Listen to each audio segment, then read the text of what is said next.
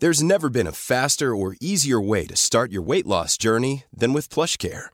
PlushCare accepts most insurance plans and gives you online access to board-certified physicians who can prescribe FDA-approved weight loss medications like Wigovi and Zepbound for those who qualify. Take charge of your health and speak with a board-certified physician about a weight loss plan that's right for you. Get started today at plushcare.com slash weight loss. That's plushcare.com slash weight loss. plushcare.com slash weight loss. Fiasco de la rebaja de impuestos en Reino Unido no asociada a un recorte del gasto, es decir, fiasco de la bajada de impuestos con cargo al endeudamiento. Sin embargo, para muchos lo que ha fracasado no es el aumento del endeudamiento, sino la bajada de impuestos, y ya están intentando extraer consecuencias ideológicas al respecto. Veámoslo. El nuevo gobierno británico de Liz Truss ha tenido que dar marcha atrás en su prometida rebaja del impuesto sobre la renta de las personas físicas, mediante la cual eliminaba el tramo máximo de ese impuesto. Pasaba del 45% al 40%.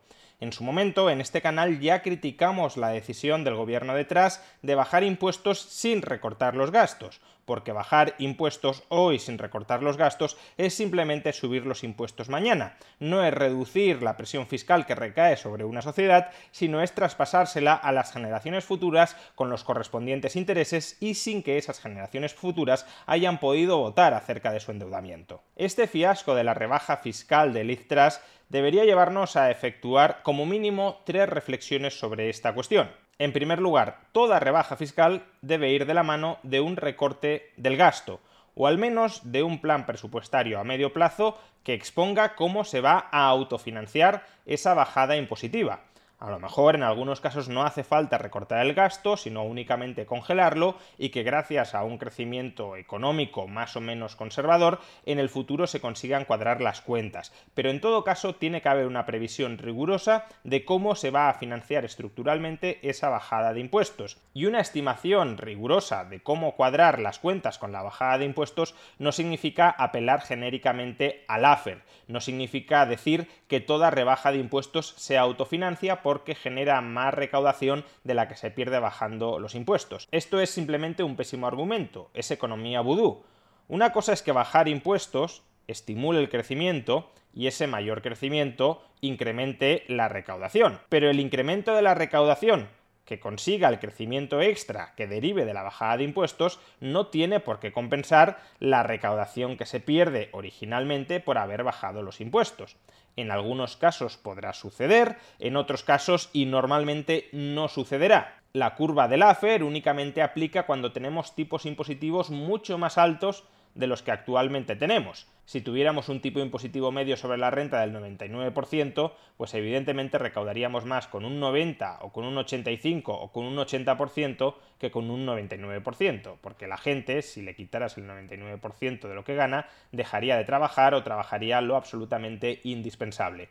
Sin embargo, cuando tenemos un tipo impositivo medio, que no marginal máximo, medio del 30, del 32, del 33%, no está nada claro que bajarlo del 30 al 27 o al 26 o al 25 incremente en términos netos la recaudación. Y por tanto apelar a que se van a cuadrar las cuentas por el hecho de que bajando impuestos vas a aumentar lo suficiente la recaudación como para compensar lo que dejas de recaudar por el mayor tipo impositivo, como digo, es ciencia ficción económica. Eso no significa, cuidado, que no haya que bajar impuestos. Yo soy el primer defensor de las bajadas de impuestos, pero de las bajadas de impuestos de verdad, es decir, de aquellas que van acompañadas de recortes de gasto, de una reducción del tamaño del Estado. De nada nos sirve bajar impuestos si mantenemos el tamaño del Estado, si mantenemos el tamaño del gasto público. No se trata de que el Estado siga creciendo y nos deje algo más de migajas para que las podamos gastar. Se trata de que la sociedad civil, de que el mercado gane peso con respecto al Estado, y para eso el Estado ha de perder peso frente a la sociedad civil. Menos impuestos y menos gasto público.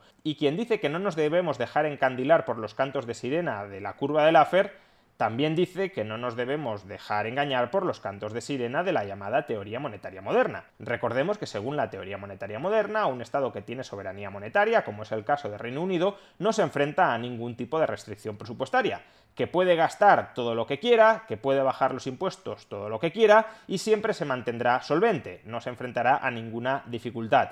Pues bien, en este caso Reino Unido, Estado con soberanía monetaria, ha intentado bajar un poquitín, que tampoco demasiado, un poquitín los impuestos, ha descuadrado su estructura financiera todavía más de lo que ya lo estaba, recordemos que Reino Unido ya está muy endeudado, y eso ha llevado a que los mercados empiecen a vender su moneda y sus bonos, es decir, a que suban los tipos de interés y a que se deprecie el tipo de cambio de la libra.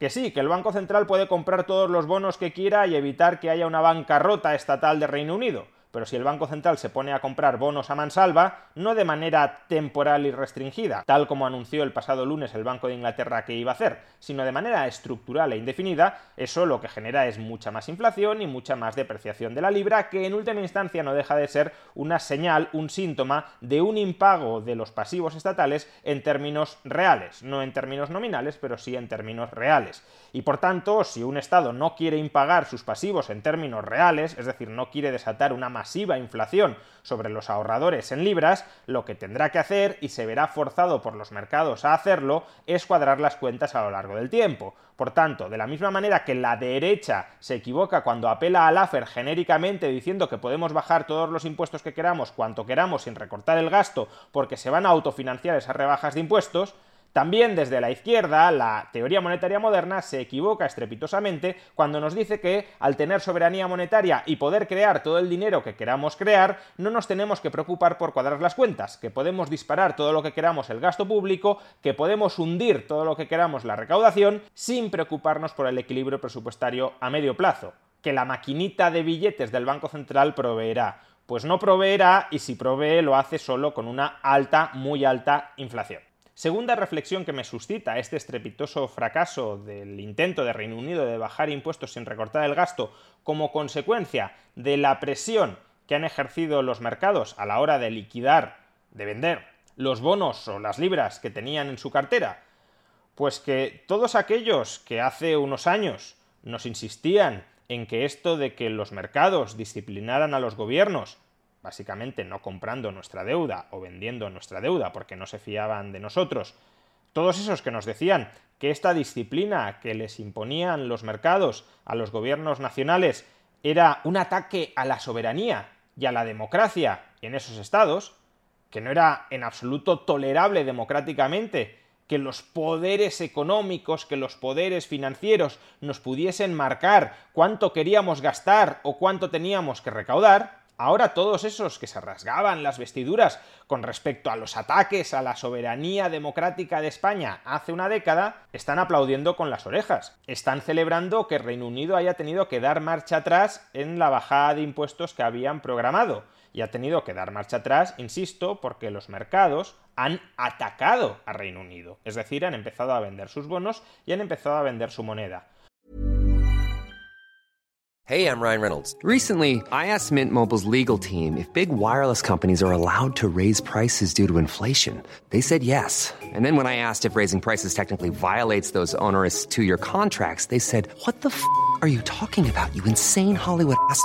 So to recap, we're cutting the price of Mint Unlimited from $30 a month to just $15 a month. Give it a try at mintmobile.com slash switch. $45 up front for three months plus taxes and fees. Promoting for new customers for limited time. Unlimited more than 40 gigabytes per month. Slows. Full terms at mintmobile.com. A lot can happen in three years. Like a chatbot may be your new best friend. But what won't change? Needing health insurance. United Healthcare Tri-Term Medical Plans, underwritten by Golden Rule Insurance Company, offer flexible, budget-friendly coverage that lasts nearly three years in some states. Learn more at uh1.com. Want to teach your kids financial literacy, but not sure where to start? Greenlight can help. With Greenlight, parents can keep an eye on kids' spending and saving, while kids and teens use a card of their own to build money confidence. As a parent, you can send instant money transfers, set up chores, automate allowance, and more. It's a convenient way to run your household, customized to your family's needs, and the easy way to raise financially smart kids.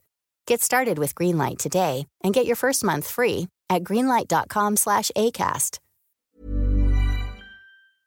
¿Por qué no les molesta este ataque a la soberanía de Reino Unido? Porque nunca les ha preocupado el ataque a ninguna soberanía de nadie. Lo que les molestaba ideológicamente a estas personas que hoy celebran el fracaso de la bajada de impuestos en Reino Unido como consecuencia del ataque de los mercados, lo que les preocupaba hace una década es que tuviésemos que recortar el gasto público y vestían esos necesarios recortes financieros de gasto público para cuadrar las cuentas, vestían esa necesidad de recortes como un ataque a la sacrosanta soberanía de España.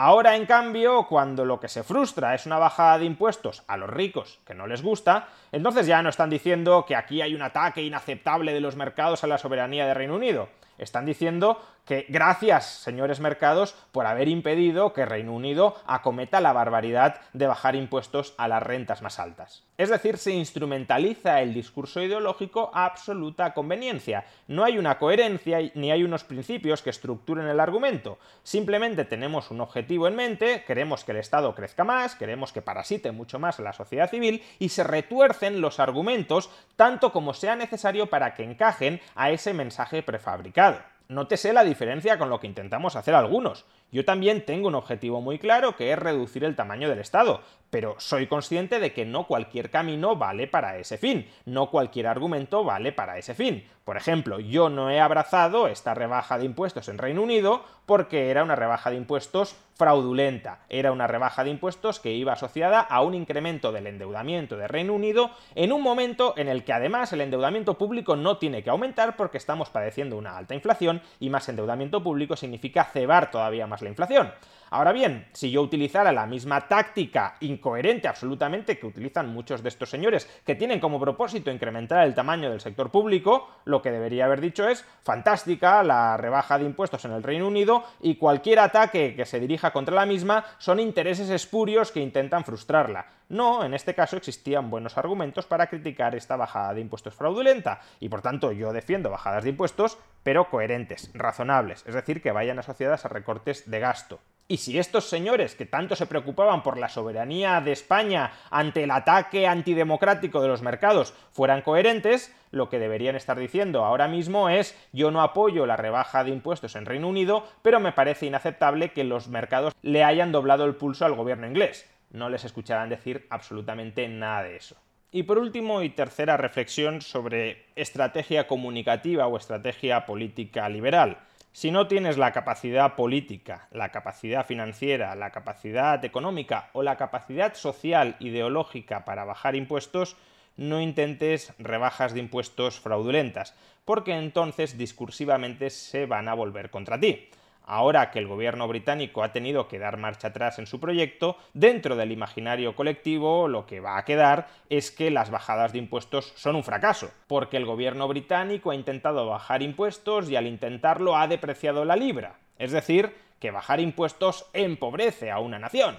Por ejemplo, esto es lo que ha escrito Antonio Maestre en Twitter, que yo creo que recoge más o menos el sentir de parte de la izquierda antiliberal tuitera de España y probablemente también de más allá de España. Dice Antonio Maestre, la recogida de cable ultraliberal con la bajada de impuestos después de hundir la libra debería valer para que los gurús que siguen hablando del AFER no vuelvan a salir de su cueva en la vida. Insisto, los gurús que hablan del AFER y los gurús que hablan de la MMT, que aquí son bastante equivalentes. Fijaos que Antonio Maestre no está diciendo que ha fracasado la rebaja de impuestos sin recorte de gasto. Lo que está diciendo, y lo que ha quedado en el imaginario colectivo, es que ha fracasado la política de bajar impuestos. El gobierno de Reino Unido supuestamente quería avanzar en las libertades de los ciudadanos bajando impuestos, Digo supuestamente porque bajar impuestos con más deuda no es avanzar mucho, es retrasar el momento del pago, pero bueno, imaginemos que quería avanzar en las libertades de los ciudadanos bajando impuestos y al final lo que ha conseguido es que por implementar mal esa política se vuelva en su contra y dentro del imaginario colectivo quede el mensaje simplificado, falaz, absurdo, pero eficaz políticamente de que bajar impuestos es malo porque deprecia la libra, nos empobrece y al final incluso sus defensores tienen que dar marcha atrás unos días después de haberlo anunciado. En definitiva, el episodio de la frustrada bajada de impuestos en Reino Unido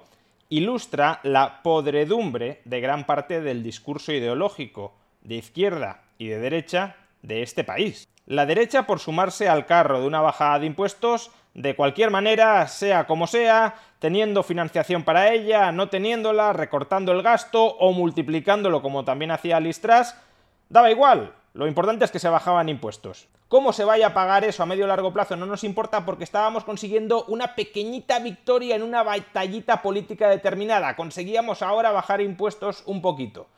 Eso la derecha. Claro, ahora se ha estrellado y la derecha se ha quedado sin discurso. Bajar impuestos es positivo para la economía. Ya ha quedado en el imaginario colectivo de Reino Unido y en parte del resto de Europa que no, que bajar impuestos nos empobrece. Ahí tenemos el fracaso inglés.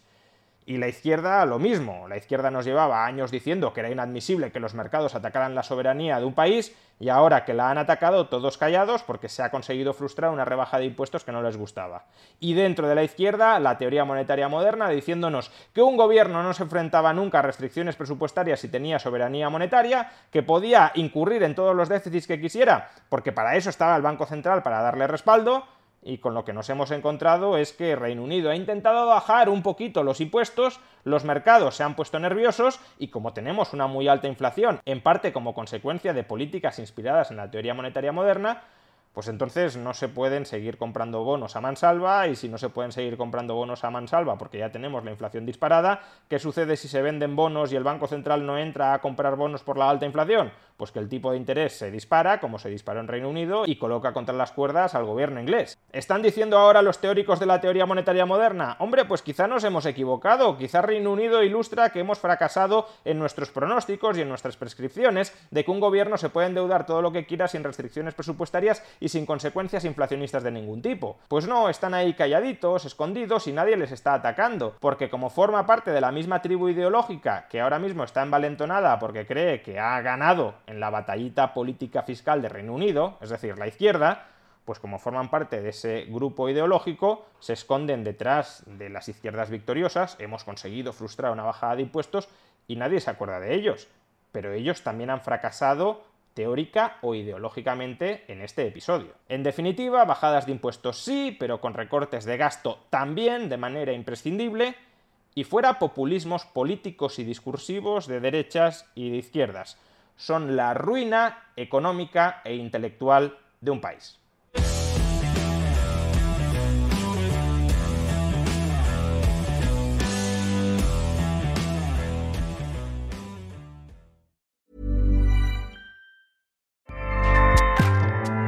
ACAST powers the world's best podcasts. Here's a show that we recommend. Are you a reality TV junkie? Do you ever think, dang, I wish I had someone to talk to about all the trash TV that I watch? Well, look no further, garbage lover, because Reality Gaze is a podcast for you. Hello, I'm Maddie. And I'm Poodle, and we're the Reality Gaze. We talk about all your favorite unscripted shows like The Golden Bachelor, Love is Blind, and TLC's big, messy behemoth, 90 Day Fiancé. And if you're driving to work, folding laundry, or just pretending to listen to your husband talk about sports, Just put on the pod, and you've instantly got two gay besties spilling all the tea and reading these people for filth. so come at us, y'all. Find Reality Gaze wherever you listen to podcasts.